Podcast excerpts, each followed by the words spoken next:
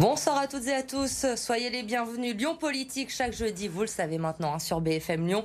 Au programme, chaque semaine, une thématique en lien avec votre quotidien pour décrypter et mieux comprendre les problématiques dans la métropole de Lyon. Émission en partenariat avec Mac de Lyon et Lionel Favreau. Bonsoir Lionel. Bonsoir Elodie. Cette semaine, on va s'intéresser à notre alimentation. Lyon a pour objectif de devenir une ville comestible. Qu'est-ce que ça veut dire? Qu'aurons-nous dans nos assiettes demain? Que vont manger nos enfants à la cantine Pour répondre à nos questions, le conseiller délégué de la ville en charge de l'alimentation locale et de la sécurité alimentaire est notre invité. Bonsoir Gauthier Chapuis. Bonsoir. Et merci d'avoir accepté notre invitation. Alors la semaine dernière, un plan à hauteur d'1,2 million d'euros a été voté en conseil municipal pour faire de Lyon une ville comestible. En quelques mots, ça veut dire quoi? Lyon va devenir une grande campagne urbaine? L'idée, c'est pas de transformer euh, la ville en campagne, mais c'est plutôt de refaire du lien. Euh, de refaire du lien de la ville à la campagne. Euh, et donc ce plan ville comestible s'inscrit là-dedans. C'est une enveloppe effectivement du plan pluriannuel d'investissement d'un million, million d'euros qui sera consommé tout au, tout au long du mandat. Et dans cette enveloppe-là, il y a notamment le plan verger. on va planter un verger par arrondissement chaque année, comme on a fait l'année dernière et comme on est en train de le faire là d'ailleurs. et dedans, il y a aussi tous les projets d'agriculture urbaine que l'on va pouvoir que l'on va installer. Et comment vous expliquez que l'alimentation soit devenue un enjeu politique? Est-ce que c'est le reflet d'une nouvelle prise de conscience, de nouvelles attentes des électeurs? Alors, je pense que euh, effectivement, euh, c'était un angle mort de, des politiques publiques euh, pendant très longtemps. à l'origine, d'ailleurs, enfin, il faut juste remonter un petit peu dans le passé, à l'époque de, la mairie du, du consul, les questions de sécurité alimentaire étaient en fait portées par par la mairie, et c'était c'était crucial puisque en fait c'était souvent lieu d'émeute quand il manquait d'alimentation dans la ville. au cours du temps, on a on a un peu oublié ça, grâce notamment aux énergies fossiles et à la facilité que l'on a eu euh, de, cultiver euh, au niveau de l'agriculture. Euh, et là, en fait, le sujet se, remet, est remis sur la table. et notamment, je pense, du, du au Covid qui nous a finalement tous un peu bousculés, et notamment sur ces questions-là. Qu'est-ce qu'on mange Qu'est-ce qui vient dans nos assiettes D'où ça vient D'où ça provient? Enfin, on a, on est vraiment été en recherche de sens, je pense. Et, et l'idée, c'était finalement de s'emparer du sujet.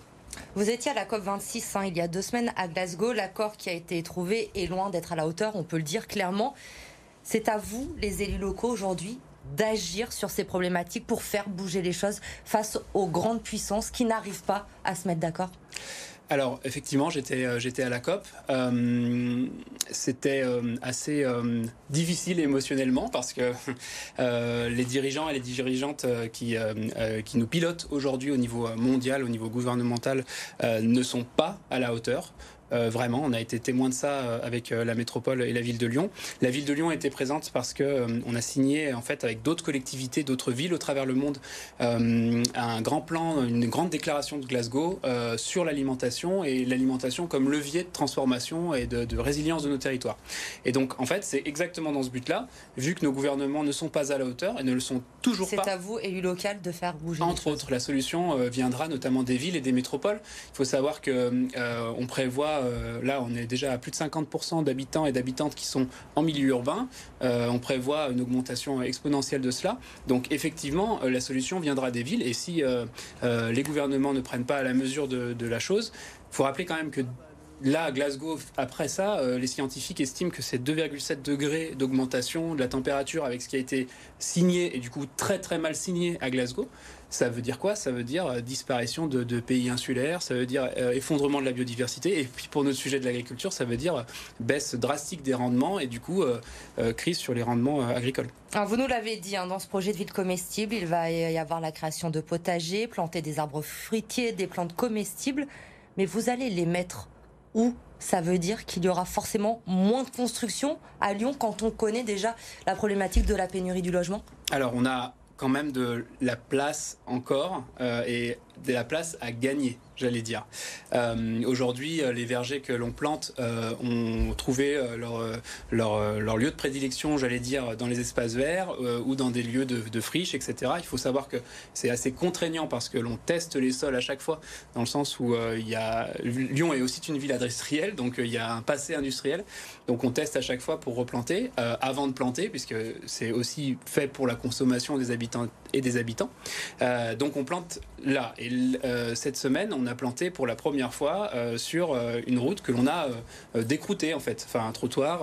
on a décrouté, donc on gagne de la place aussi là-dessus pour revégétaliser finalement. Entre autres, ça, profite aussi à ça et au, rafraîchissement pardon, global de, de la ville. Donc il n'y aura pas forcément moins de construction à Lyon bah, euh, alors, il faudrait interroger l'adjoint à l'urbanisme, mais non, le but, c'est pas, c'est pas de stopper la construction, euh, c'est de retrouver un juste équilibre. Par, contre, euh, et, et, moi, mon enjeu, en fait, finalement, c'est de se dire, dans 10 ans, dans 20 ans, quand il fera 45 degrés, 50 degrés, on sera tous contents de se mettre à l'ombre d'un arbre. Et c'est aussi ça le but, de faire en sorte que la ville soit vivable dans l'avenir. Et vous-même, vous cultivez un potager Vous pouvez nous citer quelques espèces de tomates, par exemple Alors moi-même, donc donc euh, je suis euh, dans un appartement où il n'y a même pas de, jardin, euh, donc et même pas de balcon, je veux dire. Donc je cultive pas. Par contre, chez mes parents, effectivement, euh, il y a un jardin, on a la chance d'avoir un jardin euh, et on cultive un petit peu et on a notamment amassé, là c'est la période des courges et des petits marrons, donc euh, on a cultivé ça. C'est pas la période des tomates, mais dans les tomates, effectivement, c'est l'été et il y a une, espèce notamment qui a été créée à Lyon qui s'appelle la monstrueuse, qui était une grosse tomate bien charnue. Vous l'avez dit, vous voulez aussi végétaliser Lyon. Est-ce que vous allez devoir choisir entre le peuplier et les arbres d'ornement pour réduire les îlots de chaleur et les pommiers pour produire des fruits? Est-ce que vous allez devoir faire des choix ou concilier les deux? Non, je pense qu'on a, une ville qui est suffisamment euh, vaste et, euh, euh, et, un terrain qui est suffisamment grand pour pouvoir concilier les deux. Au contraire, le, plan ville comestible s'inscrit dans un grand plan effectivement de, nature un peu beaucoup plus vaste. L'idée après, ce, n'est pas de, planter pour devenir autosuffisant en alimentation, mais c'est bien bel et bien de refaire du lien et rien de mieux qu'un pommier ou un poirier ou un cerisier pour se rendre compte de l'évolution des saisons, c'est aussi euh, un enjeu d'éducation, de, retour à la terre, de, prendre conscience finalement que qu'il y a des saisons, euh, que des fois les arbres sont en fleurs ou des fois en fruits. Et voilà, c'est surtout ça. Est-ce que vous allez tester un nouveau phénomène qui est l'agroforesterie, c'est-à-dire euh, allier les arbres, les cultures, l'élevage pour moins épuiser les sols? Est-ce que ça c'est possible à Lyon? Oui, tout à fait. Ben, on plante déjà, en fait, dans les vergers, ce que l'on fait, c'est qu'on ne plante pas que, là on a parlé beaucoup des fruitiers, mais on, on, plante sur plusieurs, plusieurs niveaux, en fait. donc on va aussi replanter des arbres etc. Euh, pour avoir, euh, bah, on appelle ça des, forêts, euh, des forêts urbaines. Donc le, mot est peut-être connoté d'une manière un peu vaste quand on parle de forêt, mais c'est ça l'idée en tout cas, c'est d'avoir plusieurs niveaux pour également accueillir de la biodiversité nouvelle qui va revenir à Lyon, on l'espère. Est-ce que vous allez trouver de la place pour des fermes urbaines ou être obligé de mettre ça en étage? Alors, il y a déjà une ferme urbaine qui, euh, qui est dans le quatrième euh, arrondissement, la, ferme de la Croix-Rousse. Et après, euh, ça, c'est effectivement une bonne question. On est, on est en réflexion. On a plusieurs lieux potentiels qui pourraient héberger, héberger ça. en Parce ferme... qu'on voit parfois des projets d'architectes où c'est uniquement sur les toits, comme des HLM à Courges. Est-ce que ça, c'est quelque chose que vous imaginez ou vous voulez au contraire des choses à hauteur humaine au niveau du sol?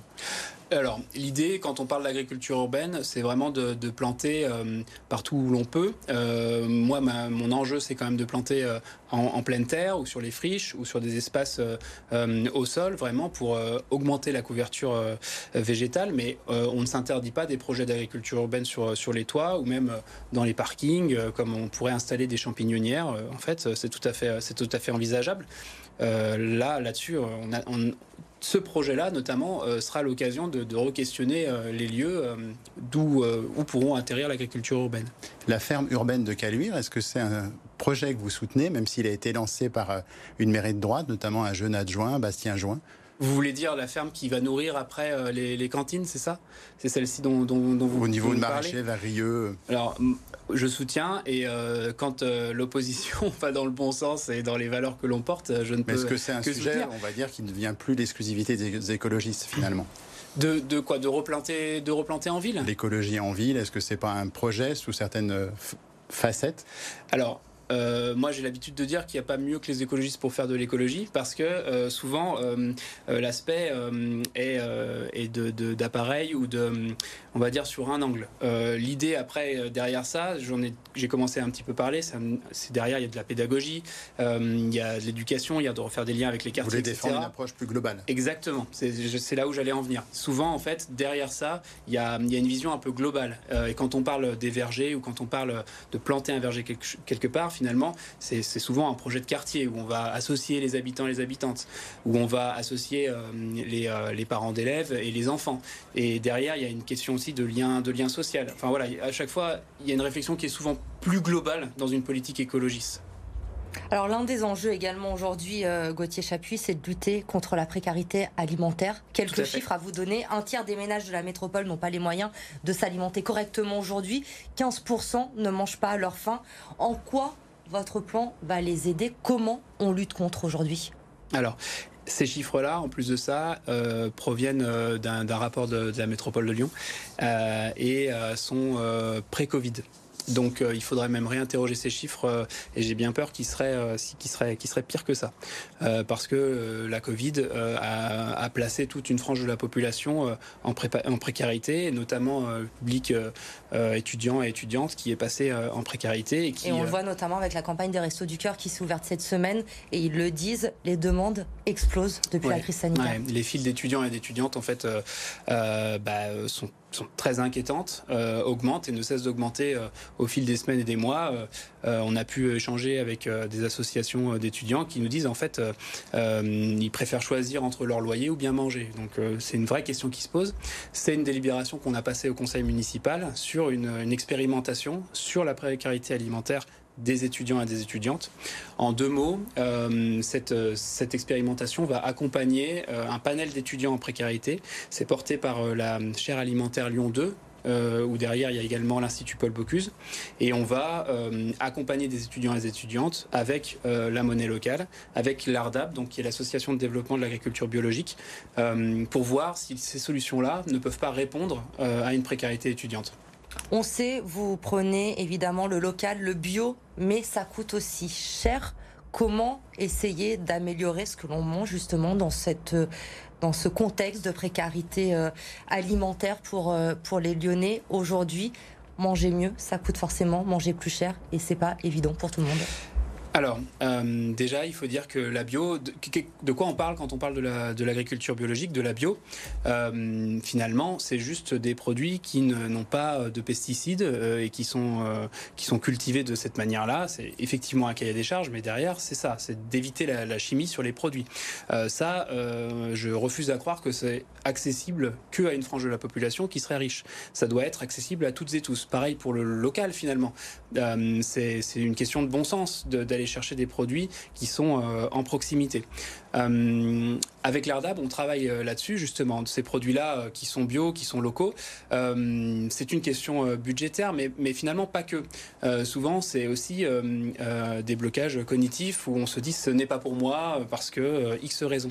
il faut changer ces habitudes-là. Après, c'est aussi de notre responsabilité collectivité locale de travailler là-dessus, notamment sur, les cantines, pour restructurer des filières. Mais pour moi, ce n'est pas qu'une fatalité budgétaire.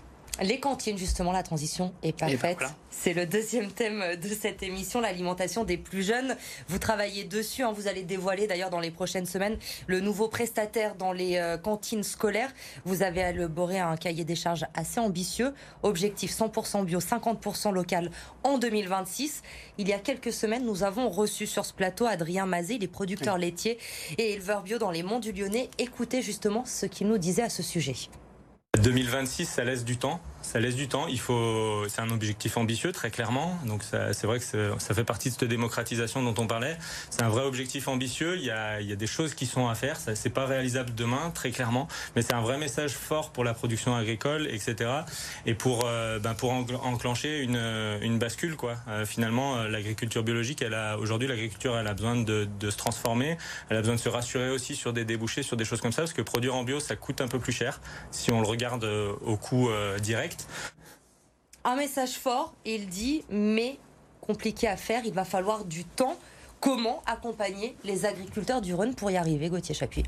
Alors d'abord, il faut se dire que c'est une, une, stratégie qui est globale, euh, avec euh, notamment euh, la métropole de Lyon. On travaille vraiment main dans la main là-dessus, parce qu'on a des compétences qui sont, qui sont liées. Nous, les crèches, les écoles, les résidences seniors, et puis eux, les collèges. Donc déjà, ça fait, ça fait finalement un nombre de, de menus que l'on peut, où l'on peut travailler pour restructurer les filières.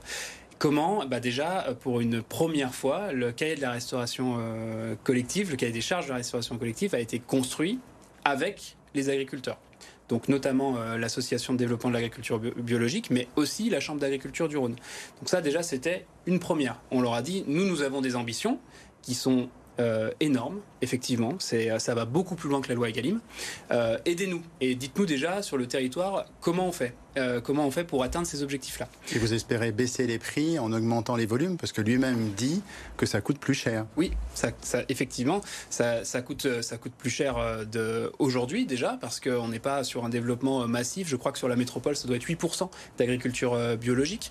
Donc, quand on va après déployer d'une manière un peu plus vaste et un peu plus large, ben, naturellement, on va pouvoir avoir des, des, tarifications qui vont, qui vont être modifiées. Et après, c'est aussi de notre responsabilité, nous collectivités, d'aller chercher ces produits.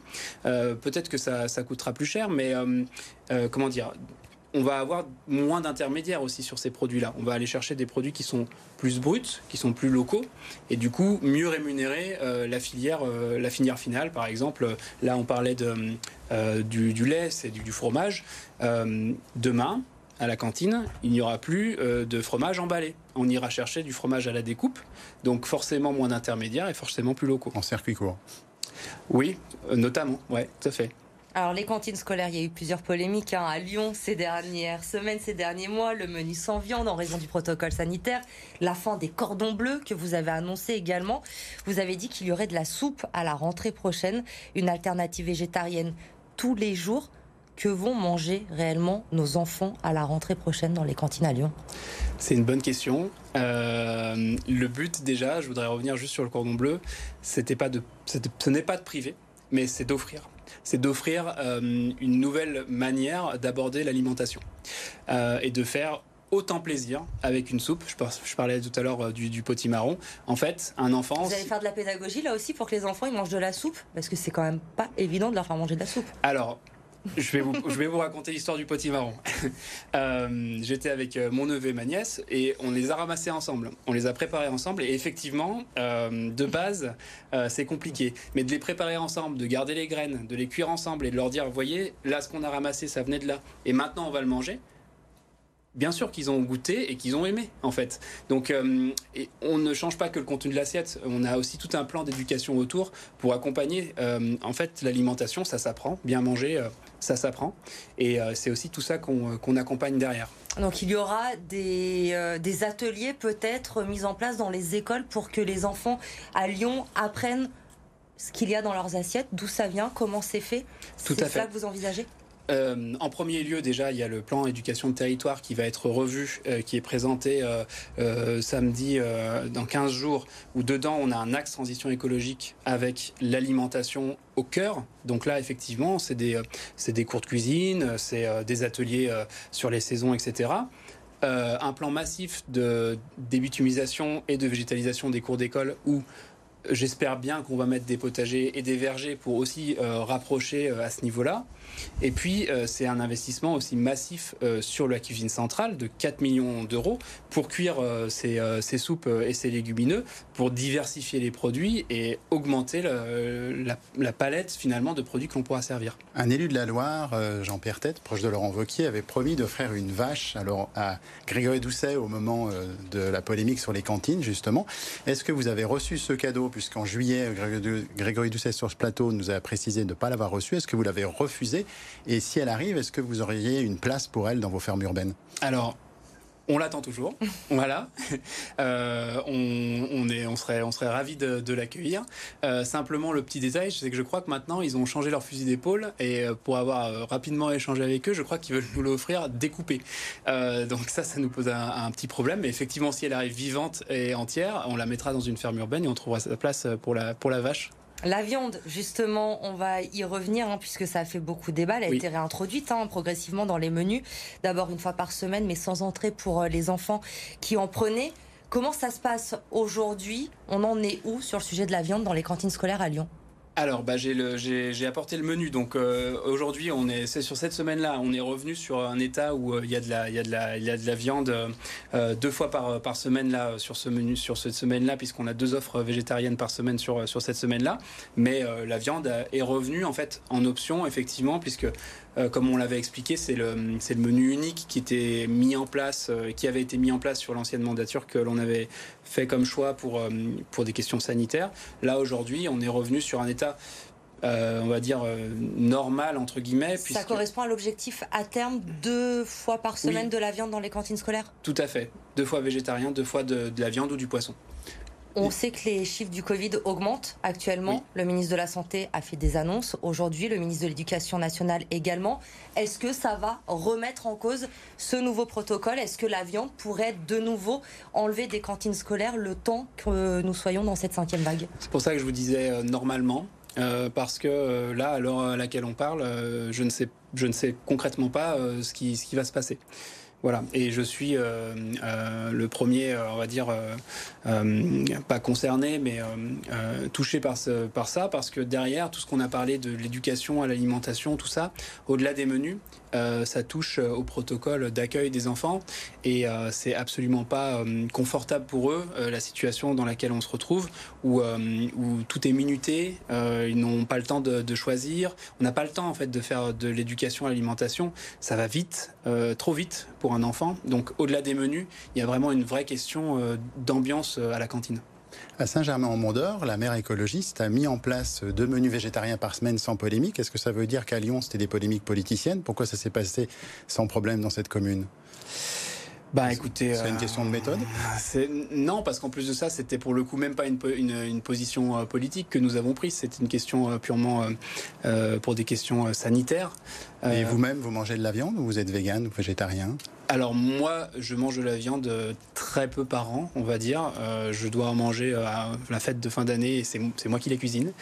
mais sinon, j'en mange très peu. Juste avant le second tour, vous aviez publié une tribune appelant à nourrir Lyon localement, solidairement, différemment. Vous aviez peur d'une crise alimentaire après la crise sanitaire. Est-ce qu'elle a eu lieu ou vous étiez trop alarmiste? Alors, je ne sais pas si on avait peur d'une crise alimentaire en termes d'approvisionnement. Euh, on n'en est quand même pas, encore là. Euh, mais par contre, effectivement, il y, a des, contraintes, là notamment en ce moment sur, le blé et sur, le, sur les farines, parce qu'on est sur un des, des, modèles qui sont sur des circuits longs, qui sont globalisés.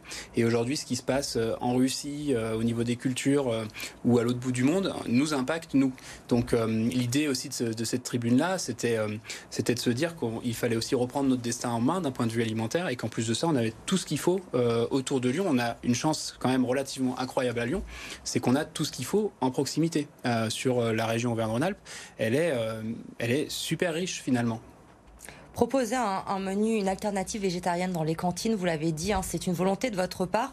Mais aujourd'hui, quand on parle menu végétarien, notamment dans les cantines, ça tourne souvent autour des œufs. Oui il va falloir aussi arriver à diversifier ces, menus. Ça fait partie, j'imagine, du cahier des charges que vous avez donné pour le futur prestataire? Tout à fait, tout à fait. Euh, Simplement, il faut se dire quelque chose, c'est qu'aujourd'hui, en restauration collective, il n'y a pas de formation pour des plats euh, végétariens. Donc euh, voilà, il va falloir aussi, euh, et là on rentre aussi dans, une, dans cette dynamique-là, avec un projet européen que l'on a gagné qui s'appelle School Food for Change, dans, un, dans une approche aussi de formation en cuisine centrale. Parce que la clé, elle est également là. Quand on parlait de, de problèmes global, bah là on est en plein dedans. La clé, elle est aussi de faire en sorte que les gens qui cuisinent apprennent à cuisiner végétarien. Et effectivement, le but s'accompagne de formation, s'accompagne aussi, euh, je l'ai dit, sur un grand plan d'investissement euh, pour euh, refaire venir des fours qui sont en capacité de cuire notamment des légumineux. là, lundi, par exemple, on avait des, des flageolets qui sont très probablement issus de, boîtes de conserve. Demain, en fait, ces, flageolets, ils viendront, de, je l'espère, d'un paysan local et ils seront cuisinés en cuisine centrale sur place. Sur le choix du, prestataire, vous en êtes où aujourd'hui? Comment ça se passe la, la réflexion? Qu'est-ce que sur quoi ça, ça balance Je sais que vous n'allez pas nous donner ce soir le, le nom du prestataire choisi, mais comment vous avancez La décision, on l'aura quand? Ça serait un scoop. Hein euh, J'ai bien compris que vous ne vouliez pas m'en donner ce soir. non, je... et puis en fait, on est dans un appel d'offres euh, public euh, avec des gros volumes, donc euh, on doit suivre un protocole qui est, qui est très réglementé. voilà, donc aujourd'hui, on est finalement à la fin de la, de la, de la procédure. on aura une commission d'appel d'offres pour choisir le prestataire sur des critères en fait qui ont été décidés bien en avance. Et aujourd'hui, on est sur la fin, donc on aura sûrement la réponse, si ce n'est la fin d'année, en tout début d'année prochaine. Par rapport au cahier des charges très ambitieux que vous avez donné, ça a été compliqué? D'avoir des, des, offres? Non, parce que euh, au-delà de, de l'ambition, il y a quand même euh, euh, une stratégie qui est, qui, est, qui est grande et euh, des ambitions qui peuvent aussi porter des acteurs et des actrices comme ça. Et on peut concilier aujourd'hui volume et bio dans la région lyonnaise, où vous allez devoir accompagner des agriculteurs ou des éleveurs en conversion, donc patienter 2-3 ans, le temps de la conversion, pour avoir le bio que vous envisagez Alors, on va cranter de toute façon euh, sur, sur les, les, années qui viennent. Hein. On va pas passer de, de, Là, on est à peu près à 40%, mais on va pas passer de 40% à 100% en 6 mois. Et l'idée, on disait que là, qu'on avait construit le cahier des charges avec les agriculteurs. Les agriculteurs et les agricultrices restent au cœur du processus, puisque euh, dans ce nouveau cahier des charges, il y a aussi une commission, la commission agricole, qui rejoindra du coup euh, trois parties la ville, euh, les, secteurs, le secteur agricole et également le prestataire. Et donc, on va continuer à avoir des réunions tous les six mois environ pour bah, construire cet objectif-là et, et l'atteindre. Voilà. Merci Gauthier Chapuis d'avoir été notre invité dans Lyon Politique ce soir. Merci Lionel. On se retrouve la semaine Bonsoir. prochaine. Nous serons avec Audrey Enoch à moins d'une semaine du début de la fête des Lumières. Ce sera le 8 décembre. On en parlera avec elle évidemment dans Lyon Politique. Reste avec nous. L'info se poursuit sur BFM Lyon. Passez une très bonne soirée.